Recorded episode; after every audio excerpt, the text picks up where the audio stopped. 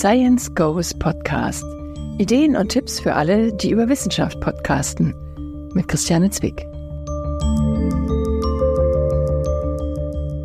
Es ist eigentlich immer so, jeder Podcast auf mehr Verzeichnissen, dem mehr sichtbar. Ja? Und es gibt natürlich Verzeichnisse und es gibt Verzeichnisse. Ja? Und der Unterschied, denke ich mal, von unserem Verzeichnis zu vielen anderen ist natürlich, dass wir vorher die Kuration haben, ob das auch sachlich und wissenschaftlich richtig ist. Ich denke mal, für gerade für Neueinsteiger, die sich das mal überlegen, ist, glaube ich, der Community-Gedanke ein viel größerer Schatz. Ja, du hast richtig gehört. Hosts von Wissenschaftspodcasts müssen sich nicht alleine durchschlagen. In dieser Folge von Science Goes Podcast erfährst du, wo du Unterstützung findest, auch für die Verbreitung deines Audioangebots. Mein Gast heute ist Bernd Rupp, Host vom Wirkstoffradio und engagierter Netzwerker. Für den offenen Zugang zur Wissenschaft braucht es Menschen wie ihn, die Begegnungen ermöglichen, Plattformen und Communities gründen und erhalten. Wie das gelingt, darüber möchte ich gerne mehr erfahren. Die Webseite wissenschaftspodcasts.de kennen die meisten wahrscheinlich als Verzeichnis eben solcher Podcasts. Aber dahinter steht mehr, nämlich eine Community, die sich austauscht und sich einmal im Jahr zum Barcamp ganz Ohr trifft. Ich selbst finde Barcamps, in denen alle ihr Know-how zusammentragen, großartig. Der Themenüberblick verspricht Barcamp-Sessions zu Podcasten über Klimathemen, Open Source Software, Suchmaschinenoptimierung und künstliche Intelligenz in der Audioproduktion. Das Treffen findet auf dem Campus der TU in Berlin statt. Es geht von Freitagabend bis Sonntagnachmittag. Kurz vor Abschluss hat Bernd Rupp Zeit für unser Interview. Er ist Chemiker und Podcast-Kurator bei wissenschaftspodcasts.de. Er hat das Ganzohr 2023 mitorganisiert. Und über seinen Podcast soll uns Bernd natürlich auch ein bisschen erzählen, über das Wirkstoffradio. Was hat dich denn jetzt gereizt, tatsächlich zum Podcast zu gehen? Ich bin vom Fach her bin ich pharmazeutischer Chemiker arbeite aber eigentlich weniger in dem chemischen Bereich, sondern ich mache jetzt eigentlich eher so Moleküldesign und Datenbankdesign. Das heißt also, ich bin äh, eben in, als Ingenieur so ein bisschen so tech-affin. Mich hat es aber so ein bisschen gefuchst, dass es eigentlich sehr wenig Podcasts so zu dem Thema Wirkstoffe und vor allen Dingen Chemie gibt. Ja? Und ich wollte das eigentlich so ein bisschen so gestalten, so dass die Leute, die dort super wissenschaftliche Themen bearbeiten, dass sie mal die Möglichkeit bekommen, das, was Sie schon immer mal sagen wollten, einfach mal zu sagen zu können. Also ohne Zeitbeschränkung. Das hat immer den Vorteil, wenn du dann mit den Leuten ins Gespräch kommst, dass du auf einmal merkst, wie die eigentlich für ihre, für ihre Arbeit brennen. Ja? Und dann und hinterher machen wir immer noch so ein bisschen so kleine äh, private Einführungen. Also sprich, ich frage die Leute dann halt oft, äh, wie, wie er oder sie dann dazu gekommen ist, so dass dann einfach auch zum Beispiel StudentInnen sich dann orientieren können, wie wird man sowas, ne? Weil ich habe jetzt neulich hatte ich eine Frau zu Fragen äh, interviewt und das ist ja jetzt nicht so das erste Thema. Du wirst ja kommst ja nicht in die Grundschule und sagst so und, und ich will mal Fragenforscherin werden, ja. Ehe jemand den Begriff Phagen googelt, die Folge 65 von Bernds Wirkstoffradio heißt Auf der Jagd nach Bakterienfressern. Das ist die 1 zu 1 Übersetzung von Bakteriophagen. Interviewpartnerin ist Phagenforscherin Dr. Christine Rode. Hören wir doch mal kurz rein. Jetzt müssen wir aber auch mal vorstellen, was sind denn Phagen überhaupt? Phagen sind Viren von Hause aus. Die Phagen sind die häufigsten lebenden Einheiten in der Biosphäre. Und du musst dir vorstellen, du hast irgendwie ein Gefäß, ein, ein Liter äh, Wasser, das du aus einem Tümpel oder irgendwo entnommen hast oder aus der Kläranlage. Und da ist eine unvorstellbare Zahl Bakterien schon mal sowieso drin. Es sei denn, das Wasser ist steril.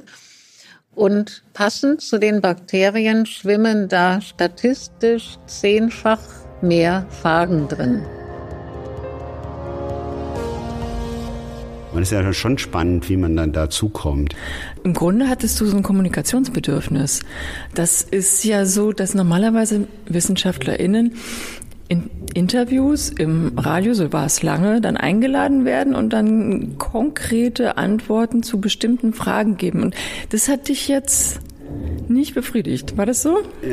Ja, ja, vielleicht bin ich auch echt eine Labertasche, das kann schon sein. Aber ich sehe das eigentlich noch ein bisschen weiter. Eigentlich hatte ich eigentlich vor, das Wirkstoffradio eher auch so eine Art Community-based Geschichte äh, zu machen. Ich hatte mir das eigentlich eher so vorgestellt, dass man immer wieder andere Hosts nochmal hat und dass ich eher so die Plattform mache, so das, was ich als Ingenieur am Institut, am FMP, an, bei dem ich arbeite, auch so mache. Aber ich gebe ich geb da nicht auf, ich bin halt da auch hartnäckig. Auf der Webseite zum Wirkstoffradio steht schon mal ein über uns. Und mit Hans-Dieter Hölche gibt es auch einen Mitstreiter. Gefördert wird das Projekt durch das FMP, das Leibniz Forschungsinstitut für molekulare Pharmakologie und den Leibniz Forschungsverbund Wirkstoffe und Biotechnologie. Die über 60 Folgen sind auf einer eigenen Homepage zu finden und auf der Webseite vom Spektrum der Wissenschaft, das wiederum auf wirkstoffradio.de verweist. Und von hier geht ein Link raus auf das Verzeichnis wissenschaftspodcasts.de. Warum ich das jetzt sage? Verlinkt werden hebt das Google-Ranking. Was mich beeindruckt, es gibt einen Fanshop mit T-Shirts und Sweatern, darauf das Wirkstoffradio-Logo. Ich schaue Bernd an Bernd winkt ab. Ein Reibach mache er damit nicht, er sei sein bester Kunde. Die Aufkleber verteilt er auch hier auf dem Barcamp.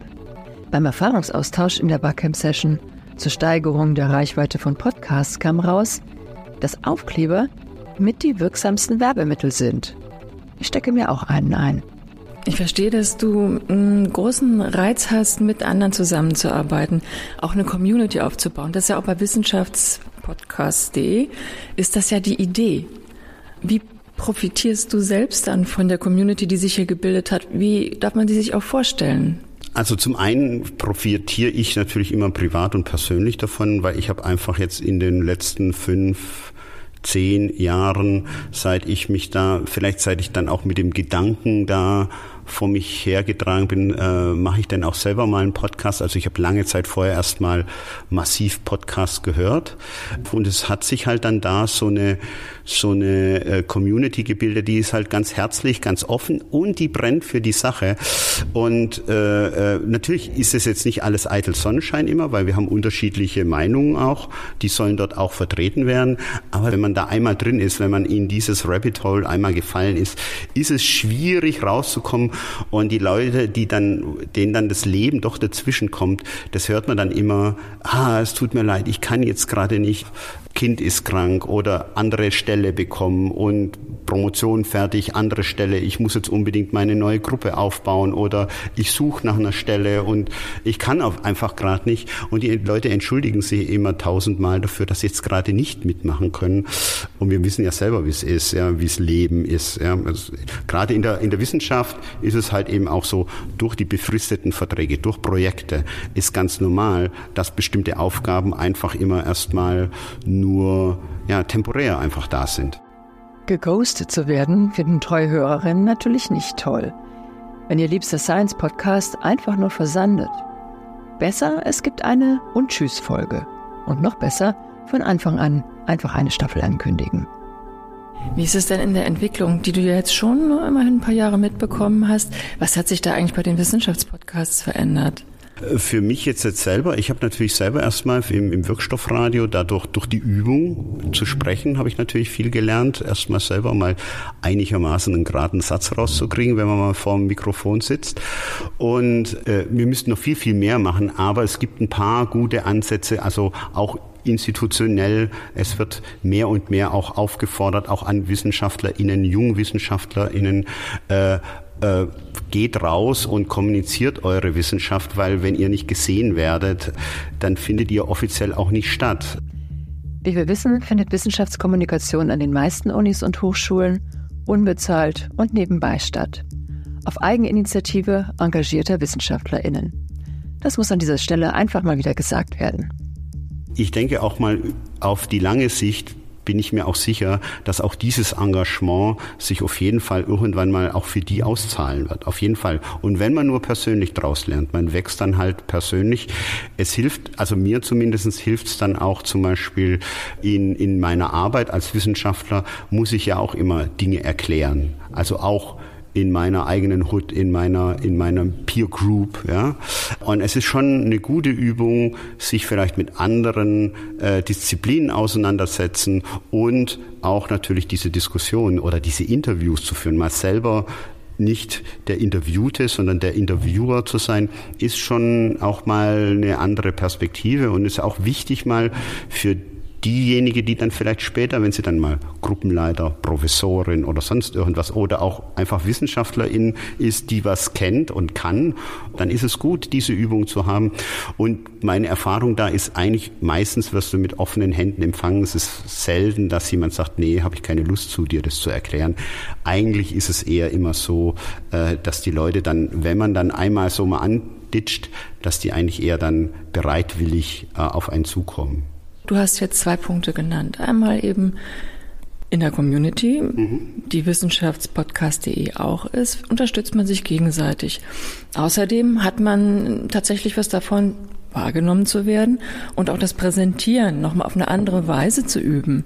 Was leistet wissenschaftspodcast.de als Plattform? Es ist eigentlich immer so, jeder Podcast auf mehr Verzeichnissen, äh, dem mehr sichtbar. Ja? Und es gibt natürlich Verzeichnisse und es gibt Verzeichnisse. Ja? Und der Unterschied, denke ich mal, von unserem Verzeichnis zu vielen anderen ist natürlich, dass wir vorher die Kuration haben.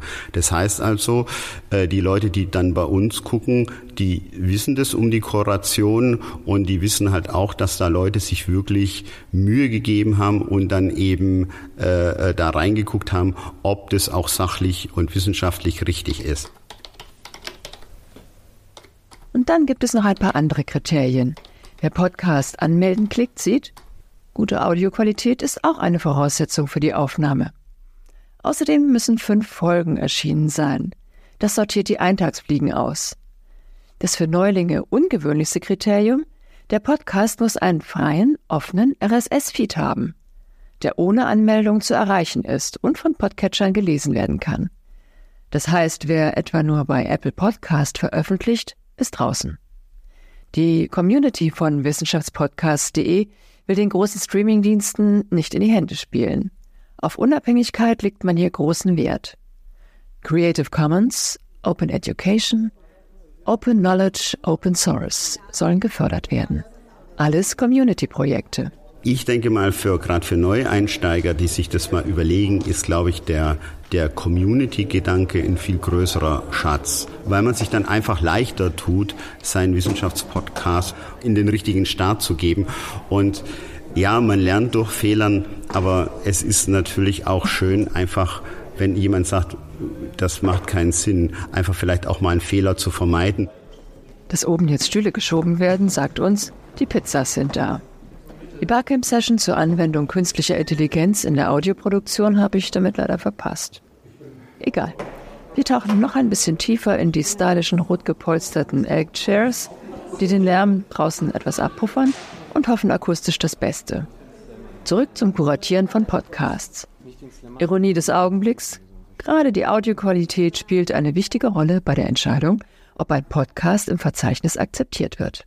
Was ist es so, was, was dir auffällt, wenn du kuratierst? Wo, wo hängt es denn manchmal? Oder welche Top 3 der häufigst begangenen Fehler schwebt dir denn da gerade vor, vorm Ohr? Der, der eine, der offensichtliche ist natürlich der, der, der Soundtechnik, also der Qualität, die man aber auch dann eigentlich gut beheben kann. Ja, da ist eben so eine Community, da gibt's auch noch neben dem Wissenschaftspodcast allgemeiner sowas wie das Sendegate oder sowas, das für deutschsprachige Podcasts im Allgemeinen auch eher da ist. Wissenschaftspodcast.de verlinkt auch auf Sendegate, das allen Podcastenden offen steht. Türkis markiert sind hier die Verweise auf weitere Communities und Festivals wie das Podstock. Nicht alles aktuell, dafür Non-Profit. Im Forum finden sich Beiträge zu allen möglichen Themen. Erfahrungsberichte zu Software, Fragen und Antworten zu Statistiken, Diskussionen etwa zum Aufbau von Show Notes. Berichte über Entwicklungen bei Streamingdiensten. Aber dann kommt natürlich hinterher noch so Dinge dazu wie, äh, wie mache ich meinen Podcast eigentlich ein bisschen sichtbarer? Ne? Was sind so wichtige Kriterien? Also die wichtigsten Verzeichnisse, zum Beispiel ja iTunes oder wir haben auch ein eigenes äh, panoptikum.social.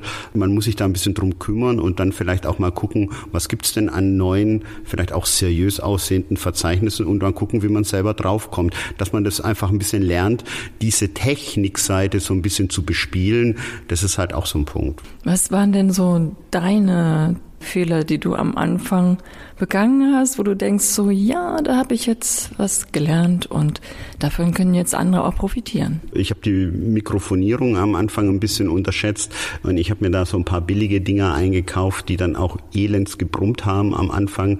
Der eigentlich der Hauptfehler, den ich am Anfang vielleicht auch gemacht habe, ist mir nicht rechtzeitig noch ein bisschen Hilfe zu holen. Also das war eigentlich das allerbeste, wo ich am allermeisten profitiert habe, sind einfach Leute, die mir geholfen haben und die dann gesagt haben, haben, ja, Bernd, das ist eine gute Idee, aber auf die sind wir schon lange gekommen gewesen. Wir haben es ausprobiert verschwende da deine Energie nicht. Ja, das können wir vielleicht zusammen mal konzertiert nochmal ausprobieren, aber jetzt gerade macht es noch keinen Sinn. Du hast ganz andere Baustellen, zum Beispiel an der Homepage, an eben dich anmelden bei diesen, bei diesen Verzeichnissen und, und, und. Äh, kümmere dich lieber darum und die haben mir ein bisschen unterstützt, ein bisschen geholfen. Wie bringe ich meinen Podcast auf die Spur? Das ist, ist nicht zu unterschätzen. Das glaube ich eins zu eins. Und jetzt neben dem technischen, was waren am Anfang auch noch so deine Fragen oder was siehst du auch bei anderen Podcasts, die du ja hörst, um die dann einzuschätzen? Ähm, was passiert da im Bereich Moderation oder im Bereich mal einen roten Faden durch eine Folge ziehen? Also gibt es da sowas, was immer wieder auftaucht oder was dir eben auch selbst vielleicht am Anfang noch nicht so klar war? Ja, also das mit dem roten Faden ist immer so ein, so ein wichtiger Punkt. Dann natürlich da aber das ist halt auch so eine Entwicklung, die man bei der Entwicklung eines Podcasts auch äh, hat. Man merkt dann im Rückblick schon, wie sich die Qualität selber, die Qualität des Interviews oder wie man selber dann eben so einen roten Faden gefunden hat, wie sich das schon ein bisschen ändert. Also ich hatte tatsächlich den roten Faden noch einfacher gemeint, also in Richtung eigentlich für jede Episode. Mhm. Du hast eher an den roten Faden oder an, an, an den Schwerpunkt, die Perspektive, den Fokus des ganzen Podcasts gedacht. Ne? Ja. Bei Wirkstoffradio habe ich eigentlich zwei unterschiedliche Formate. Ich habe einmal das Interviewformat und eigentlich so ein, ein magazinartiges Format. Das Interviewformat das hat sich eigentlich sehr schnell sehr gut eingeruckelt. Und so, dass ich kurz, kurz den, den, den Gast vorstelle und dann gehen wir direkt in Medias Res. Also dann geht's gleich hardcore in die Wissenschaft. Und dann ist der Dreh eigentlich so, dass wir dann hinterher erst fragen, wie bist du eigentlich dann zu diesem Thema gekommen? Dadurch hat man eben häufig eben diesen Effekt, dass dann die Leute, die man, mit denen man spricht, also wirklich auch darüber reden, wie sie dazu kommen. Weil wenn man das die am Anfang fragt, dann kriege ich die typische Antwort wieder, ja, ich bin Gruppenleiterin oder Direktorin an dem Institut, äh, habe Chemie oder Biologie studiert und mache das schon so und so lange. Und das ist natürlich so ein, so ein das sind die so gewöhnt, das ist so ein Holzschnitt. Wenn du nur fünf Minuten Zeit hast, dann, dann ist es auch gut so, so eine Antwort zu geben. Aber ich will die ja als Role Model da so ein bisschen vorstellen. Und meine Interview-Episoden, die gehen irgendwo zwischen eineinhalb und drei Stunden. Und daher, äh, daher hat man dann auch später für diese Role Model-Diskussion äh, ganz andere Möglichkeiten. Und wenn man dann eben Leute hat, die sich eben um, um Phagen kümmern oder um Paleo-Biotechnologie oder über Actinomyceten oder über Hormone von Pilzen und Pflanzen und so weiter und so weiter, dann merkt man auf einmal, das sind schon sehr viele, sehr viele Zickzackwege, die da, die, die da eingehen, bis sie dann am Ende und meistens irgendwie per Zufall auf dieses eine Thema stoßen, wo sie dann ihr Leben lang dran hängen. Und das klingt natürlich dann ziemlich spannend, gerade für diejenigen, die das Fach studieren. Sind die deine primäre Zielgruppe? Oder hattest du dir jemals, jetzt offensichtlich nicht, du hast jetzt kein vorher Zielgruppenbild gemacht? Ja und nein. Also ich habe mir natürlich schon Gedanken über die Zielgruppe gemacht, weil eine Zielgruppe alle ist natürlich äh, ist wird's nicht geben. Ja? Und es ist ganz klar, wir ich wir nehmen Rücksicht auf unsere Hörerinnen in dem Sinn, dass wir Themen neu vorstellen, die wirklich spannend sind. Inhaltlich machen wir aber keine Gefangenen. Also das sprich, wir gehen eisenhart durch die Chemie durch. Wir geben jedem die Chance, Chemie zu lernen, wie man Chemie spricht. Aber man muss sich darauf auf einlassen. Das ist schwierig. Ich weiß, dass es schwierig ist. Ich habe es ja selber studiert. Ja? Und ich weiß auch, dass das dauert Jahre, bis man es versteht. Aber es ist halt auch manchmal die notwendig, so eine gewisse Gelassenheit dann, auch wenn man mal ein Wort oder einen Namen oder ein, ein Fakt Faktum nicht verstanden hat, das muss man manchmal auch über sich ergehen zu lassen, um dann überhaupt die Möglichkeit zu bekommen, vielleicht dieses eine Faktum, das man doch versteht, überhaupt darauf mal stoßen zu können. Wenn man vorher schon sagt, ja, verstehe ich nicht, gebe ich auf, dann kommt man nie, nie über diesen Punkt rüber, wo man dann einmal sagt, jetzt habe ich das Licht gesehen. Das ist tatsächlich auch etwas, was gerade eben dann für diejenigen, die sich Chemie erst seit kurzem widmen oder eben studieren, die dann quasi auch eine Strategie lernen, wie sie dann mit dem großen Feld umgehen, wo es einem ja immer wieder passiert, dass man etwas nicht versteht und das dann eben gelassen hinzunehmen. Dafür hast du ja jetzt ein gutes Beispiel gebracht. Das ist dann tatsächlich auch wichtig, um selbst weiterzukommen. So habe ich das verstanden. Wie ist es eigentlich jetzt bei wissenschaftspodcast.de? Ihr habt da ja auch wahrscheinlich eine, zumindest so eine, so eine Abrufstatistik. Gar nicht, okay. Nein. Ihr wisst, ihr wisst gar nichts über die Hörerin? Äh, also über die Hörerin ist ja so und so schwierig. Als Podcaster über die HörerInnen was zu erfahren ist unheimlich schwierig, weil als Podcaster die, an der, das, die Feedback-Schleife ist ja total anders als zum Beispiel, wenn ich YouTuber wäre. Wenn ich YouTuber bin, die Leute müssen vor ihrem Display sitzen, die hocken vor ihrem Computer, die sitzen schon schreibbereit vor ihren Laptops, vor ihren Tastaturen und äh, hämmern schon die ersten Kommentare rein, kaum sind die, ist der Abspann abgelaufen ne, und das Thema noch verfallen. Das funktioniert beim äh, leider, manchmal leider funktioniert das beim Podcast nicht so, weil man hört halt Podcasts zum Beispiel mit dem Handy unterwegs. Ja, und geschwind beim Autofahren einen Kommentar zu tippen ist keine gute Idee. Also der Feedback-Kanal ist schwierig. Deswegen, äh, wir waren ja gerade vorhin auch noch stehen geblieben über äh, Zuhörerinnen und wer hört uns zu. Bei wissenschaftspodcast.de ist unser Ziel überhaupt nicht jetzt festzustellen, äh, eine Statistik daraus zu machen, sondern unser Ziel ist wirklich, äh, uns auf den Inhalt, auf den Content zu zu konzentrieren und die Inhalte nach vorne zu bringen. Die Statistik äh, ist, wir machen als Verzeichnis das so, dass wir die Statistik möglichst schnell rüber wieder in die Podcasts spielen sollen. Also nicht wir sollen die Statistik, die Abrufstatistiken der Podcasts haben, sondern die PodcasterInnen selber. Und das ist ja unser Auftrag, die sichtbarer zu machen. So wurde es beim Startschuss des Projekts vereinbart. Das war 2015. Die Domain stiftete Henning Krause, Social Media Manager der Helmholtz Gesellschaft. In seinem Blog hatte er bereits 2014 eine Liste deutscher Wissenschaftspodcasts veröffentlicht. Einige davon sind heute Stars. Alexa Waschkau mit Hoaxilla, Florian Freistetter mit den Sternengeschichten, Patrick Breitenbach und Nils Köbel mit dem Soziopod und natürlich Reinhard Remfort und Nikolaus Wörl mit Methodisch Inkorrekt. Heute stellt Henning den Feed Wissenschaft auf die Ohren zusammen ein Überraschungspaket. Manchmal sind auch Radiosendungen drin. Lockstoff für Neugierige und Neulinge. Den Hosts der Episoden bringt es ein paar HörerInnen extra. Wie viele, bleibt leider unklar. Ich habe es so verstanden, dass jetzt diejenigen, die ihren Podcast auch bei wissenschaftspodcast.de einstellen, was erfahren über die Abrufstatistik. Nee. Also es ist so, wenn du in diese Kuration reinkommst, ja, als Podcasterin, dann hast du, äh, dann ist es so, dass wir eigentlich nur einen Link zu dem Feed und einen Download-Link haben. Das heißt also, die Statistiken, die tauchen nicht bei uns auf, sondern auf den Podcast-Seiten der jeweiligen PodcasterInnen selber. Das heißt also, wir wissen nichts über die, wer äh, wer lädt die Dinge runter, sondern das wissen dann die PodcasterInnen selber, weil die sollten dann in ihrer Statistik, in ihrem Environment auftauchen. Perfekt. Also das ist ja dann wirklich sehr datensparsam. Und ähm, ja, dann noch einfach mal so, wie siehst du das? Podcast und Wissenschaft. Das eine ist ja sehr gründlich und man versucht genaue Festlegungen und im Gespräch und beim Denken, beim Lautdenken, da macht man ja auch mal, sagen wir mal, eine Abzweigung, die man vielleicht vorher nicht genommen hat und muss dann hinterher überlegen, war das denn jetzt gut? Also wie siehst du das Podcasten über Wissenschaft? Ist das eigentlich schwierig? Ist das, ist das eine wirkliche Herausforderung? Oder ist es in gewisser Weise doch auch so eine Art Dream Team? Wie siehst du das?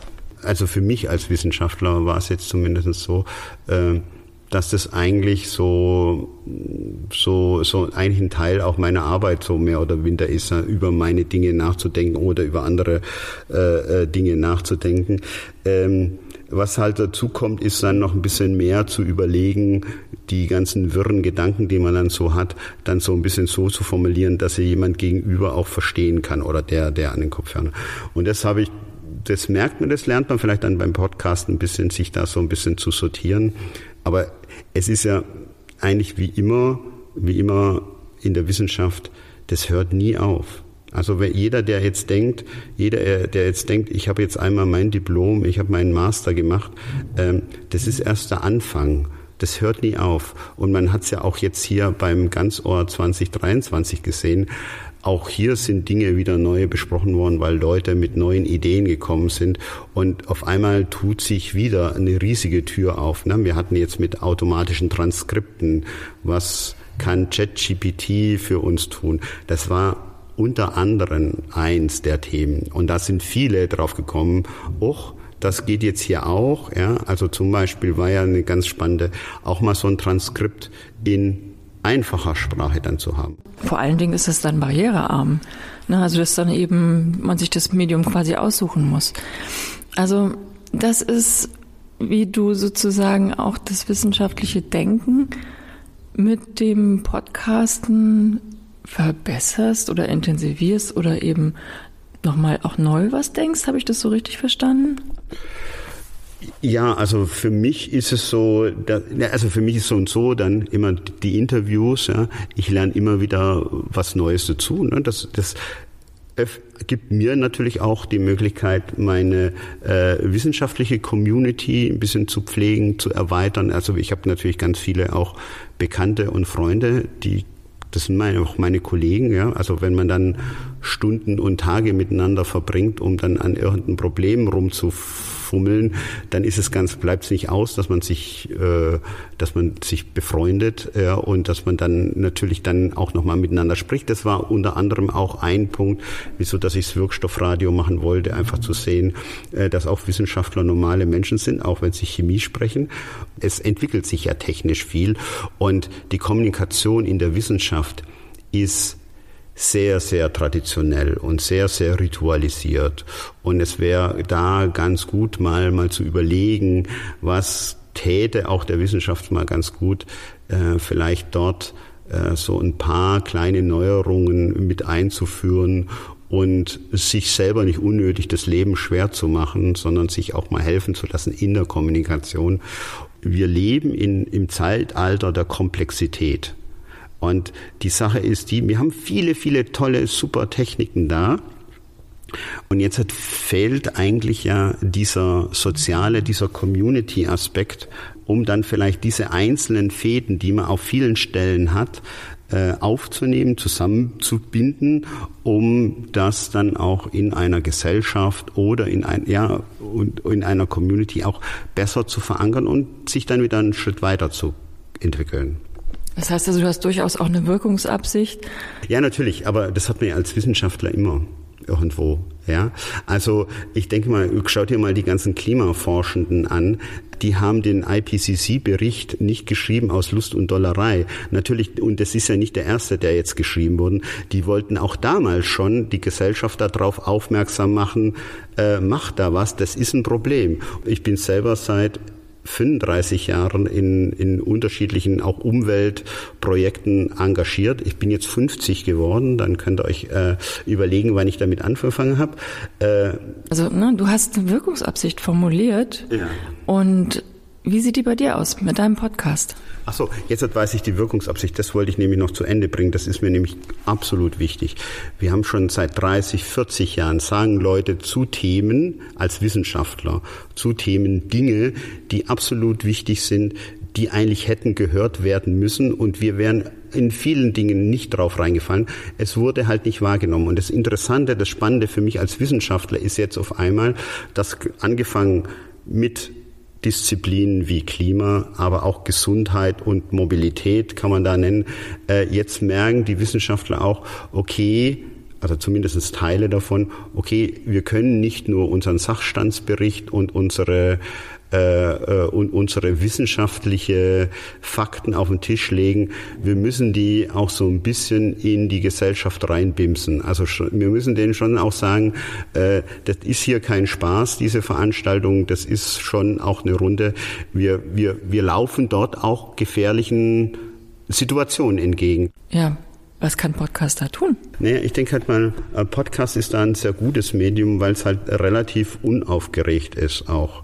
Weil du hast einfach nicht initial direkt die Möglichkeit, dem Podcaster, der Podcasterin ein Feedback zu geben, weil dieser Kanal erstmal nicht da ist. Das hat den Vor das hat den Nachteil, dass wir als Podcaster sehr wenig über unsere ZuhörerInnen wissen, hat aber den Vorteil, dass viele ZuhörerInnen sich erstmal unsere, unsere Beweggründe erstmal anhören müssen, weil sie kommen ja nicht direkt weg von uns, ja. Wir sind ja im Kopf, äh, und, äh, und verstehen dann auf der langen Strecke erst was, wie wir das genau meinen und wir können viel kompliziertere Dinge formulieren und bleiben auch viel nachhaltiger im Kopf. Und da ist aus meiner Sicht Podcast eine super, ein super Medium. Das muss heute das Schlusswort sein. Wir werden wieder nach oben gerufen. Die Schlussrunde des Barcamps hat begonnen. Mir hat das Ganzohrtreffen super gut gefallen. Und auch wenn wir Audio lieben, es ist schön, mal die anderen zu sehen. Wir sind jetzt natürlich vernetzt. Ich schaue auf meine Barcamp-Notizen. ChatGPT für Transkripte in einfacher Sprache steht da. Podcast.social auf Mastodon. Podfest Berlin. Ja, das Audioversum ist groß und auch für mich gibt's noch viel zu entdecken. Was ich von diesem Barcamp und dem Interview mit Bernd Heim trage, alle Erfahrungen als Podcast-Host selber machen zu müssen, kostet mehr Zeit und Nerven als nötig. Besser an eine Community andocken oder eine gründen.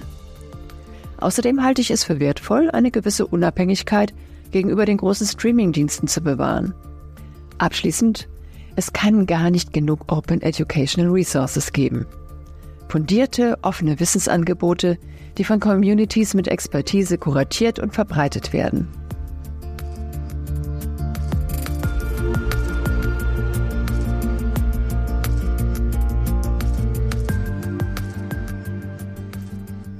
Das war's für heute. Danke, dass du zugehört hast. Ich hoffe, es waren ein paar Tipps und Inspirationen für deinen Wissenschaftspodcast dabei. Links zu den Themen der Folge findest du in den Show Notes. Neue Folgen von Science Goes Podcast gibt es einmal im Monat. Vergiss nicht, den Podcast zu abonnieren, damit du keine Episode verpasst. Und lass gerne Sterne regnen. Du weißt ja, wie wichtig das für Podcasts ist.